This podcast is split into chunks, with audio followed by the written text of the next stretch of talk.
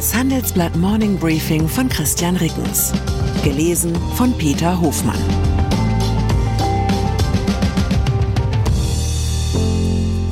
Guten Morgen allerseits. Heute ist Donnerstag, der 31. August 2023. Und das sind unsere Themen. Früher Ausstieg. Bosch verabschiedet sich von Schlüsseltechnologie fürs autonome Fahren.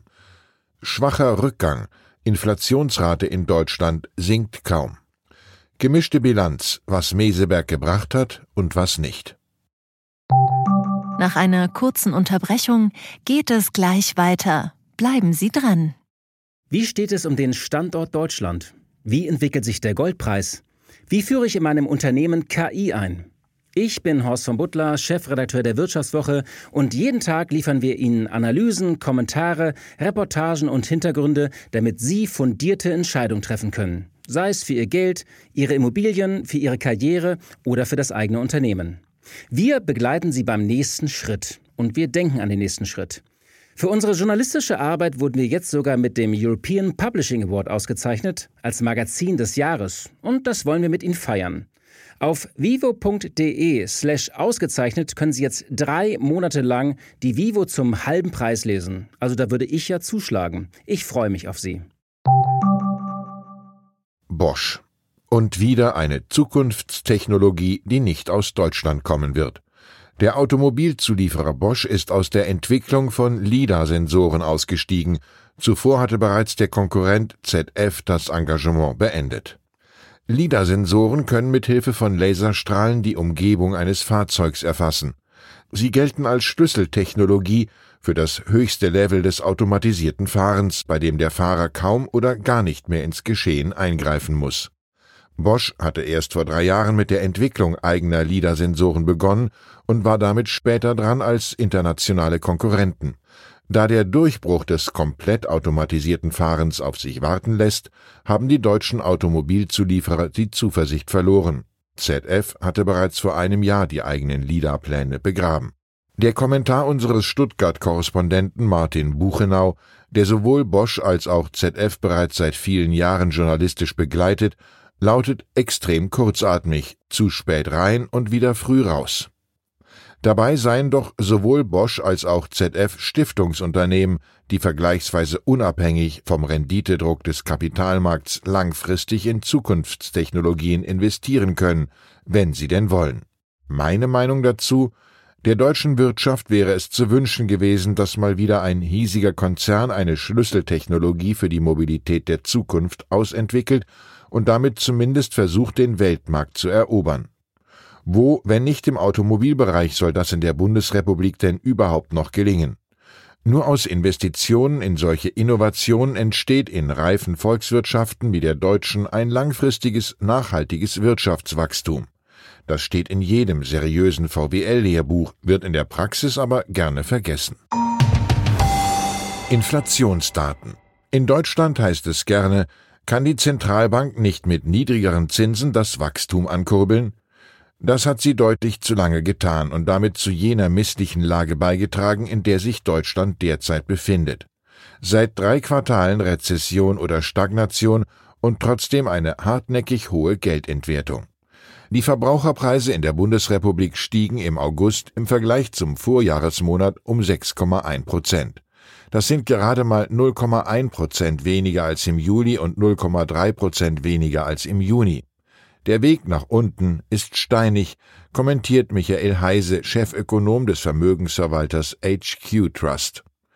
Zumal inzwischen nicht mehr allein der Preisschock durch den Ukraine-Krieg als Erklärung ausreicht. Auch die sogenannte Kerninflation, bei der schwankungsanfällige Komponenten wie Energie und Nahrungsmittel herausgerechnet werden, lag im August bei hohen 5,5 Prozent. Heute steht die Veröffentlichung der aktuellen Inflationsdaten für den gesamten Euroraum an. Analysten erwarten, dass die Teuerung in der Währungsunion im August auf 5,1 Prozent gegenüber 5,3 Prozent im Juli zurückgeht. Kabinettsklausur. Weder eine lockere Geldpolitik noch höhere Staatsausgaben werden die deutsche Volkswirtschaft dauerhaft wieder auf den Wachstumspfad bringen, sondern nur bessere Bedingungen für Investitionen und Innovationen. Die Kabinettsklausur in Meseberg hat ein paar Beschlüsse gefasst, die diese Richtung gehen, aber werden sie ausreichen?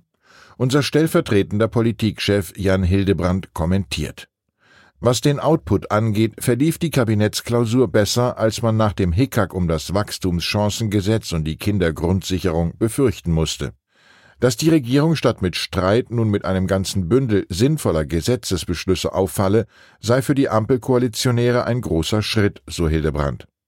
Für das Land, das unter einer ernsten Wachstumsschwäche leide, sei es aber zu wenig.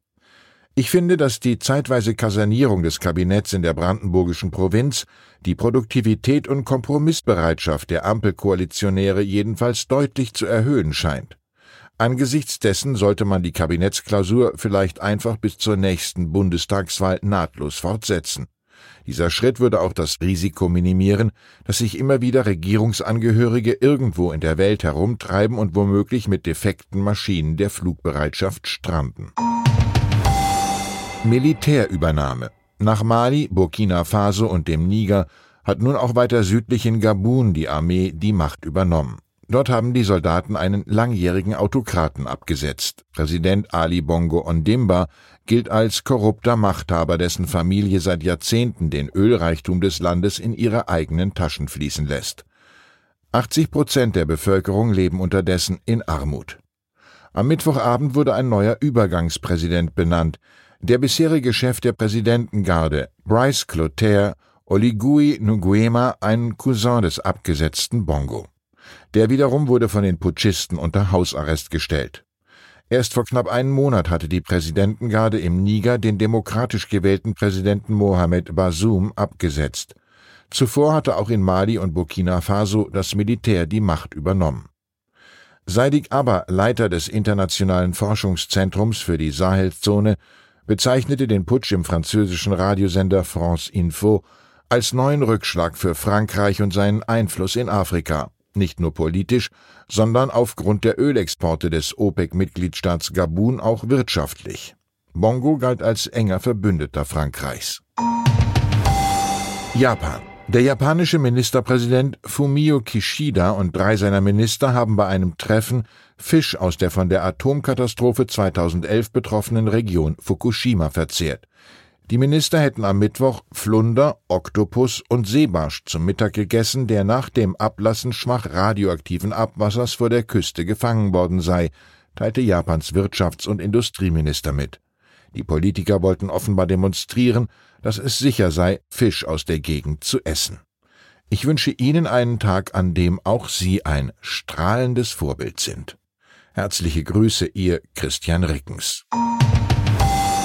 Zur aktuellen Lage in der Ukraine. Erdogan trifft Putin und könnte von den Gesprächen enorm profitieren. Der türkische Präsident ist der einzige NATO-Vertreter, mit dem sich Putin seit seinem Angriffskrieg noch trifft. Doch wie erfolgreich kann er als Vermittler sein? Tote bei Luftangriffen auf Kiew. Bei erneuten russischen Luftangriffen auf Kiew sind mindestens zwei Menschen getötet worden.